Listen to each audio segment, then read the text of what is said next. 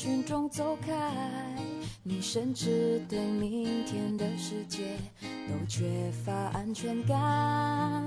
是寂寞吧，是寂寞吧，自己如此平凡，也许是一种被忽略已久沮丧。星光下。大家好，欢迎收听商业摄影聊聊天，我是老陆。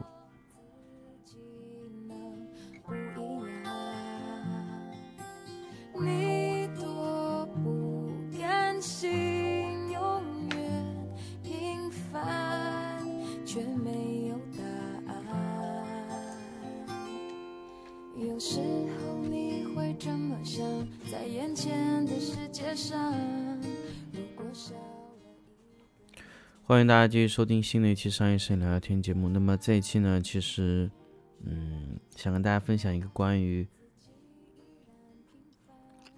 一个还没发布的产品。当然，这期节目更新的时候，有可能这个软件已经被发布。当然，大家大家也可以看我的判断准不准确吧。呃 c d u s Link 的1.5的版本，十二月八号，也就是说在发布的那天会。就是我这期节目发布那天，他也会同时开发布会。那么这个要看我的判断准不准，因为我收到过一些 c d s Link 的一个嗯一些消息吧。c d s Link 它这个1.5的版本，它重要升级的就是一个布光图的功能。那这个布光图呢，其实一开始我记得。爱图仕的谢总跟我说这个事情的时候，我就知道他会有一个布光图的功能出来。但是他当时跟我说，布光图可能仅仅就是为了做标准化里面的一种功能，比如说，呃，我可以把我的布光的情况放在这个里面啊，比如说我。我有一个场景里面拍摄，那么每一个灯有每个功能，那么我可以把每个灯的映射到这个场景里面去。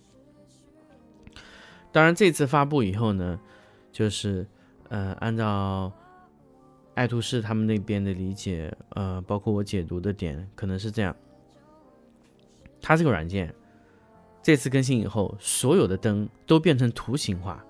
你可以，呃，因为我现在还不清楚它到底是。这个布光图是你是可以画的，还是一个像 JPG 图片一样的导入？你可以先画好一个大致的场景，那其他灯都不用画。这个时候呢，你可以把它的灯按照不同的形状导入，因为首先你这个灯在被爱图仕的 C C S Link 识别到以后，它就明确的知道你是个什么东西。这个时候呢，你只要选择你的灯。点中它，它就可以直接像图标一样拖拽到你的 JPG 上面去。然后你选中它，你就可以开始控制你的灯光系统了。那么灯光系统呢？因为我现在不知道它的具体的 UI 会怎么样，但是我觉得应该不会太太糟糕。它每一个灯都会有它独立的控制端。比如说你点选中了这个灯以后，它直接应该在页面的下方出现一个一整条的这个控制端。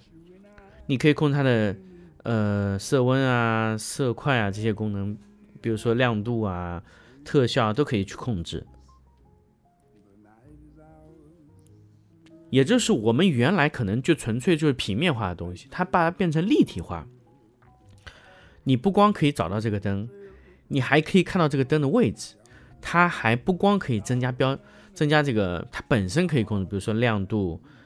色温，比如说颜色，包括它的特效功能，你还可以人为的输入它的距离，它的标签，你可以打它，比如说身高多少米，角度怎么样，你可以填入标签。这个真的就是向 SOP 的标准化推进了非常大的一步。所以有了这个功能呢，其实爱图仕这个标准化的推进就会更加的快。因为它这个模式的话，会让你的灯光看起来更加的具象化。你在控制灯光的时候，你可以非常非常明确的知道它要放在哪里。你可以快速找到这个灯，啊。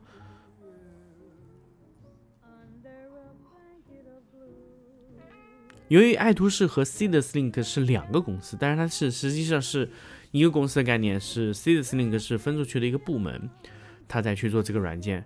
呃，这个软件呢，我不知道它这次 iPad 版本和 iPhone 的版本会不会同时发布。呃，因为它的 iPad 版本是收费的嘛，我不知道它会会不会同时更新。如果说同时更新，那么 iPad 那个版本会更加强大。因为他在爱图仕每一次在利用这个 iPad 端的时候，都我觉得它控制都非常好。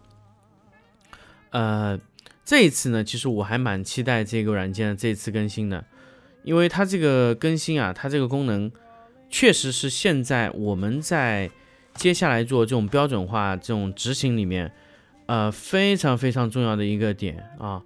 那么。可以说吧，可以说，可以说它是一个，我我觉得它是未来的一个方向。那么，看看这次爱图仕的更新会怎么样，大家可以去关注。今天晚上八点钟在 B 站直播。那么，当然你听到这期节目的时候已经更新完毕了，可以来验证这个东西是不是。我判断的这样。当然，我当时也有和。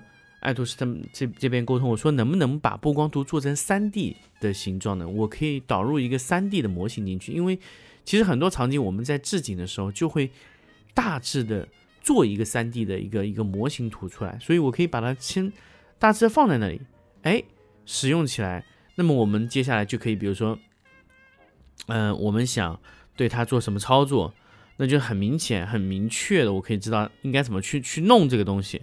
那么如果说你仅仅只是一个平面的啊，那可能相对来说，并不是特别特别的直观。那么三 D 的效果会更好。当然，这个应该是在后期的一个更新状态中，那么能把它更新成三 D 形状的啊。那么走上这一步以后呢，其实爱图仕它能。被往后做的方向就更更加更加多了，那它能去做各种各种执行的方向，比如说你想去做一些特效，比如说你想把灯固定下来，这些都是可以用这个 Seedless Link 的这个布光图的功能直接完成。也就是我们原来像点中每一个像像像键盘一样的控制，变成我们立体化的控制，我们可以点中这个灯。具体到某一个位置上的那个灯点中以后来控制都是可以的，所以这个这个特别特别像那天我在呃蓝光去展示我这个布光场景的时候，他们出的那个布光图就是那个样子。比如说 Forza 两百啊，Forza 五百，FS 两百，或者说是带着菲涅尔的 Forza 五百，那么它有不同的图标，那它可以在不同的。情况下被识别出来，你可以选中它是选用了哪个配件，我觉得应该是可以得到这个效果。比如说，我这次是使用了一个 Forza 的五百的灯，那选择菲涅尔，它就会自动变成 Forza 五百加菲涅尔的形状的那个灯头，啊，这个可以随意放大缩小。我觉得这个未来一定是非常非常重要的一个升级。我觉得这个这个绝对是 C 的 SLING 的一个革命性的进步，这个让我们的并不光啊。我们的控制系统真正真真正正进入到了次时代，不是以前我比如说 A 组啊 B 组啊，我们再也没有那样的控制，完全把它立体化的控制，把这个灯光控制到，呃，你能看到位置，你能看到地方啊，这个东西就是你再往下走的时候会做的，我可以说这个再往下做这个产品嘛，就会让它做的。更加更加的嗯真实，更加更加的好理解。就是你和 你和摄影师，或者说你和任何的人去沟通这个东西的时候，会特别特别的具象化。所以这个是我未来觉得就是会有很大很大进步空间的一个一个方向。就是咱们在这个把这个东西立体化，把这东西具象化的时候。要做成什么样子？这是我觉得未来非常非常重要、非常非常需要考虑的一个东西，就是具象化，具象到哪种程度上面，这个是我觉得很重要的一个方向啊。未来很有很有可能，嗯，在这个方向上的发力会非常多。也就是说，咱们在灯光上，我们需要依赖物理的进步；那么在软件上，我们完全可以靠自己让它控制端变得更加、更加的实用化，可以被理解啊。这个是我觉得未来，未来在 LED 的控制领域上面会做的非常大的变化。那么接下来这个一点五正式发布以后，我会录一期新的节目给大家去听。那么关于它这个一点五确定下来是怎么样的软件，因为我现在是完全不知道它里面会发发生什么样的变化，因为我只知道的是一个平面化的，可以把灯放进去，可以加标签的这种状态。那么具体还有一些哪些细微的升级，那么我们等到它正式的发布以后，我们再来跟大家聊。好，那么这一期节目呢，我们就跟大家聊到这里，我们下期再见。